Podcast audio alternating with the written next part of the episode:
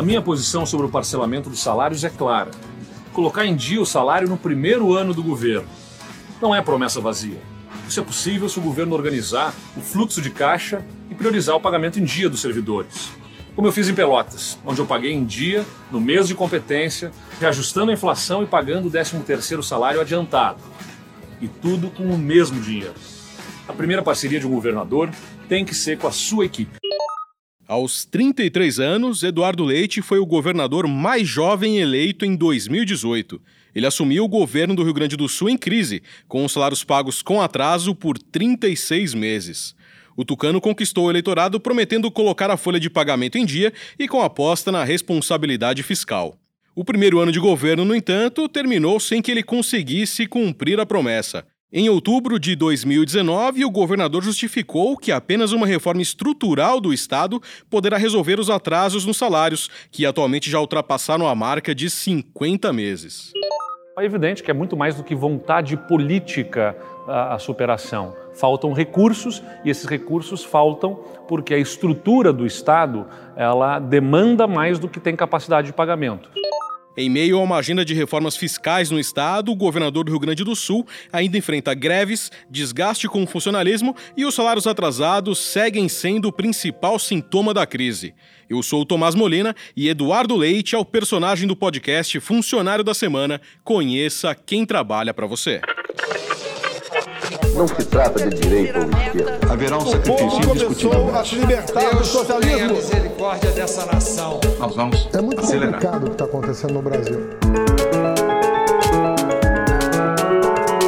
Funcionário da Semana, um podcast de Veja.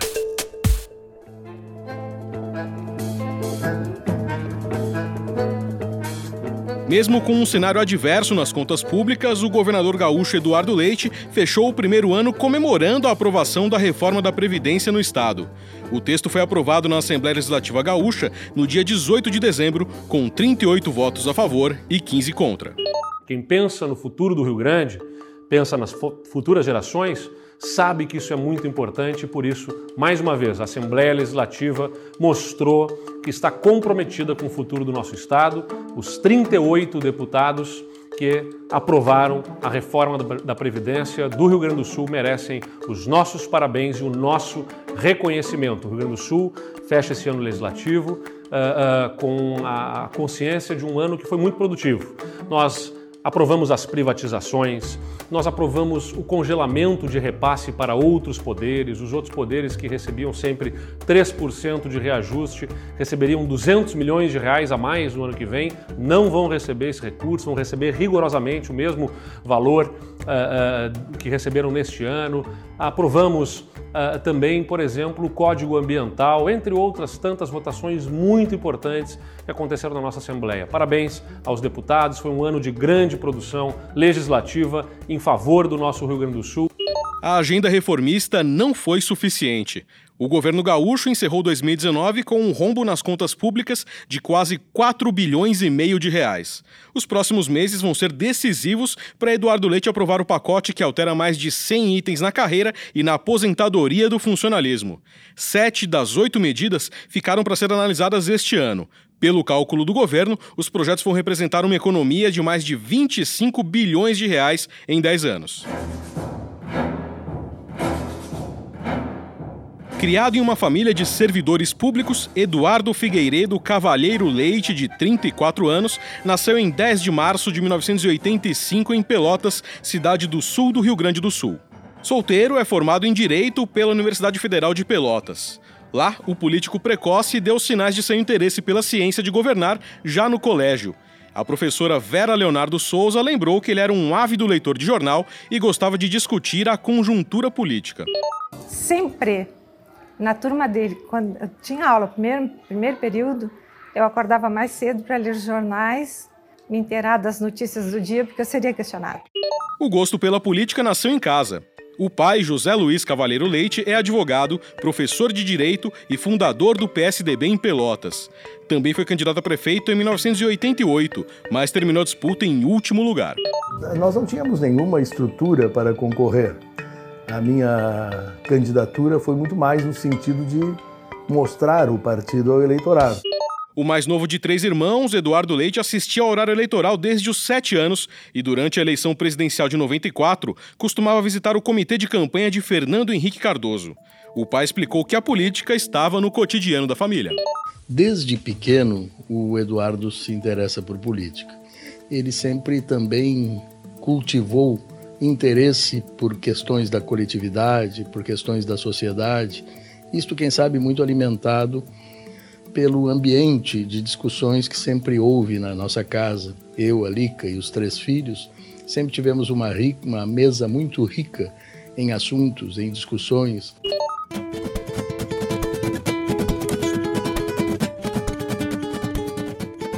Leite é filiado ao PSDB desde os 16 anos, mas sua atuação política teve início no Colégio São José, onde foi escolhido representante de turma e presidente do Grêmio Estudantil.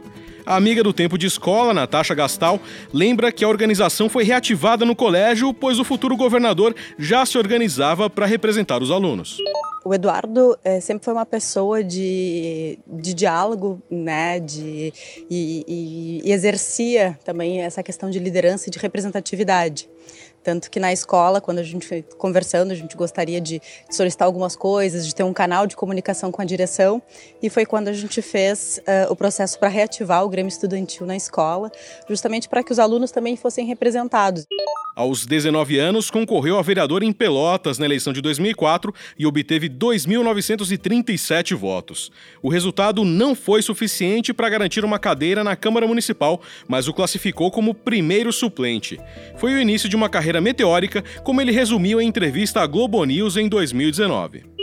Eu sou filho de servidores públicos, professores universitários. Minha mãe era professora de ciência política e o meu pai, é, advogado, foi dire diretor da faculdade de Direito. Teve uma atuação política, mas não é político.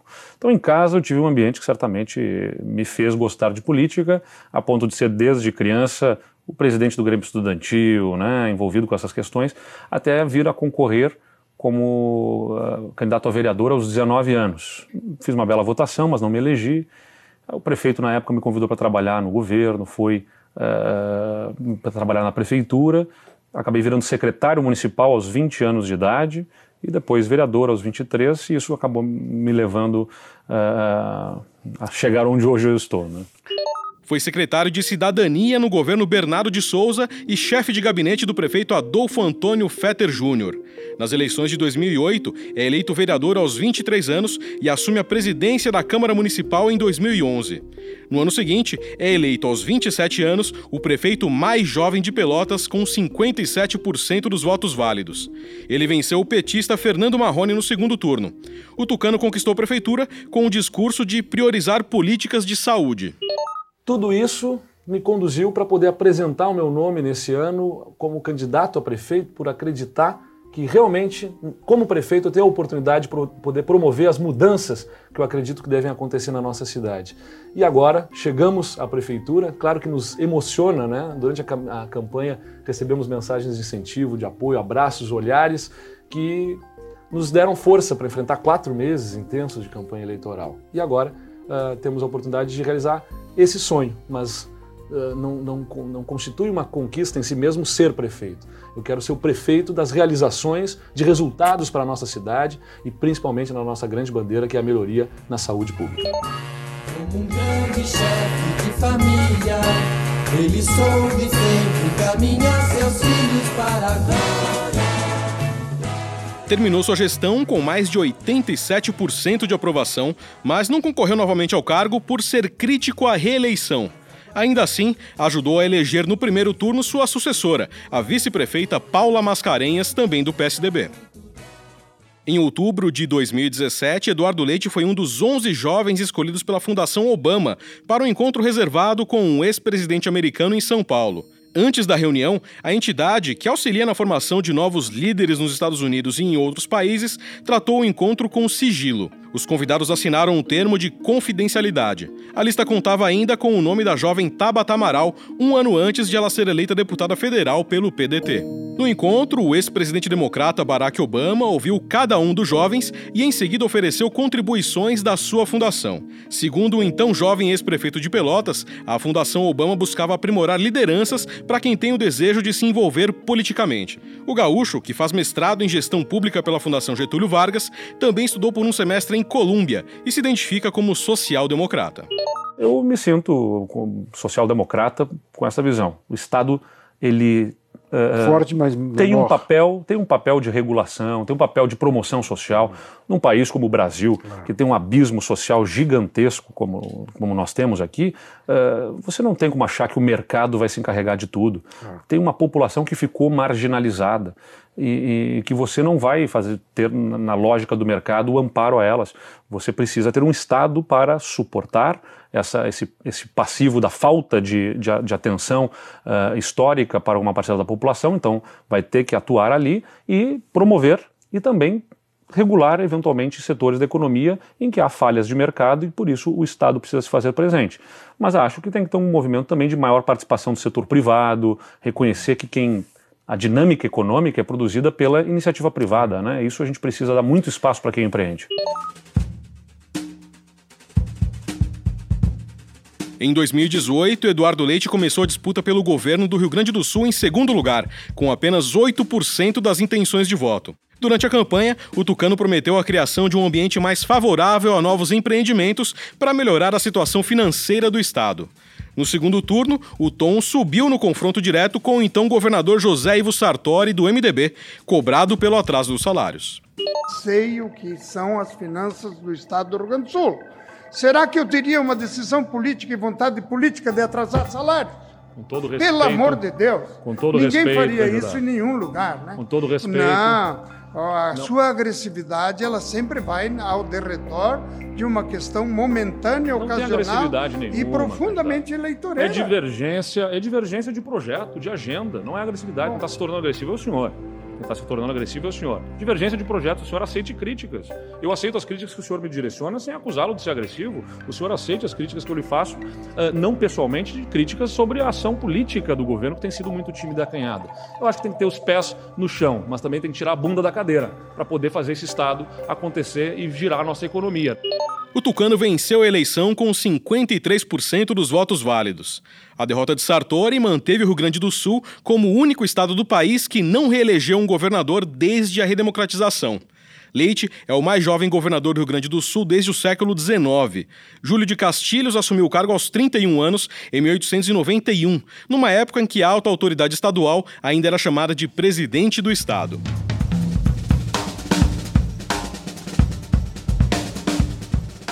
Embora hesitante, durante a campanha do segundo turno declarou apoio ao candidato à presidência Jair Bolsonaro, escolhido pela maioria dos gaúchos. Após tomar posse, demonstrou em entrevista ao programa Canal Livre da TV Bandeirantes que seu apoio ao governo bolsonarista ocorre com ressalvas.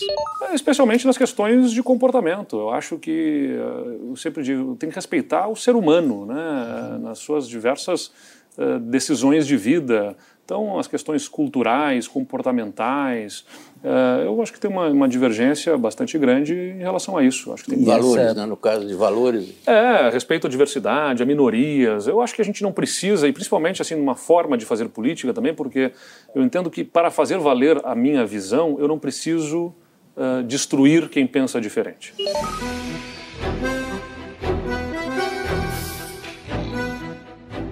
Com um perfil ligado à nova geração de políticos, o governador também decidiu enfrentar os casos suspeitos de corrupção dentro do seu partido. Ele defendeu uma análise interna no PSDB contra Écio Neves, mesmo após o mineiro conseguir uma vitória na executiva da sigla, que evitou sua expulsão. Eduardo Leite teme que a demora do partido em definir esses casos prejudique as pretensões da sigla. Eu defendo que o PSDB faça a abertura, uh, sim, na comissão de ética do caso do senador Aécio Neves. Não prosperou na semana que passou, mas eu acho que não se esgota aqui o debate. Acho que vai ter que ser retomado isso, porque para partidos conseguir se conectar com o eleitor, com o cidadão, ele tem que resolver esse problema ético. Se ele não resolver, ele terá perdido definitivamente a sua conexão com o eleitor e aí o PSDB não terá mais futuro. Nós não estamos, eu não estou querendo discutir se houve crime ou não por parte do, do ex-senador. Eu quero que se, isso é reservado à justiça para se já está tramitando né, o processo em que ele é denunciado uh, pelo Ministério Público em função da, da, daquelas gravações. O que nós queremos discutir internamente no partido é a sua conduta como filiado do partido num episódio como este em que pediu dinheiro para pagar advogados a alguém que era notoriamente investigado e que gera danos ao partido do que na forma como se posiciona diante do eleitorado. A conduta dele como filiado independe da análise, na análise do partido de ter sido crime ou não, mas sim de não ser compatível com o que o partido espera de um quadro tão qualificado uh, como foi um candidato a presidente do partido. O governador costuma defender o diálogo com a oposição, mas também enfrenta resistências na Assembleia. Uma de suas maiores críticas é Luciana Genro, deputada estadual do PSOL. No ano passado, ela fez uma série de discursos no plenário contra o pacote fiscal do governador. E eu digo pacote de maldades porque está evidente que toda a discussão sobre a mudança no plano de carreira dos servidores e dos trabalhadores em educação é um subterfúgio para reduzir salários. E essa é a mesma lógica que o governo está propondo para o conjunto dos servidores: eliminar conquistas. Quando o problema das finanças do Rio Grande do Sul não é excesso de servidores ou servidores que ganham muito. O problema é de arrecadação. O governo precisa incrementar a arrecadação. E para isso nós apresentamos propostas de lutas que temos que travar pela recuperação das perdas da Lei Candir, auditoria na dívida pública, porque assinar esse plano de recuperação fiscal só vai nos afundar mais daqui a alguns anos. É preciso uma auditoria da dívida e é preciso cobrar mais de quem tem mais. Em 2019, a carreira de Eduardo Leite também ganhou reconhecimento internacional. Ele foi um dos finalistas do Prêmio Político do Ano, promovido pela organização One Young World da Inglaterra. Leite concorreu à premiação ao lado de outros 19 jovens líderes mundiais, sendo o único brasileiro a figurar na relação. O sucesso do governador já o credencia como um dos tucanos cotados para concorrer à presidência da República em 2022. A coluna Radar da revista Veja revelou em setembro que há uma ala no PSDB que defende a indicação de Eduardo Leite. Uma provocação ao governador paulista João Dória, hoje o nome mais forte entre os tucanos para a disputa. Leite, por enquanto, diz que não vai concorrer em 2022. Eu não só não, não pretendo concorrer à reeleição, como não pretendo disputar qualquer cargo em 2022, porque quero encerrar meu mandato como governador. E vamos ver o que a vida me conduz lá na frente. Estou mais preocupado com o que eu posso fazer do que com o que eu posso ser. Eu quero fazer, nessa oportunidade que eu tenho como governador, o melhor pelo meu estado. Eduardo Leite não apareceu na lista dos cinco vencedores da One Young World, liderada pelo autoproclamado presidente da Venezuela, Juan Guaidó. Mas ter o nome entre os finalistas da organização, integrada por políticos como o ex-presidente americano Bill Clinton e o primeiro-ministro do Canadá, Justin Trudeau, é um marco em sua jovem carreira política. Os próximos anos de governo, no entanto, serão repletos de desafios para o jovem governador. O segundo ano de seu mandato reserva uma pauta intensa de votações para aprovar o pacote fiscal e colocar as contas do Estado em dia. No dia 14 de janeiro, os professores do ensino público do Estado encerraram uma greve de quase dois meses. A categoria pede o pagamento em dia, reajustes e a realização de concursos. O grupo também é contra o pacote do executivo que prevê, por exemplo, alterações nas carreiras dos servidores. O projeto está em discussão na Assembleia Legislativa e terá desdobramentos nos próximos meses. Mas que pampa é essa que eu recebo agora? Com a missão de cultivar raízes. Se dessa pampa que me fala a história, não me deixaram nem sequer matizes. Eduardo Figueiredo Cavalheiro Leite é governador do Rio Grande do Sul. Salário líquido R$ 18.084,78. Data de admissão: 1 de janeiro de 2019. Funcionário da Semana, um podcast de Veja. Locução: Tomás Molina. Roteiro: Fabiano Nunes. Edição: Rafael Bertazzi. Direção-geral: Daniel Hessel. Realização: Estúdio Abril. Pampa pobre que herdei de meu pai.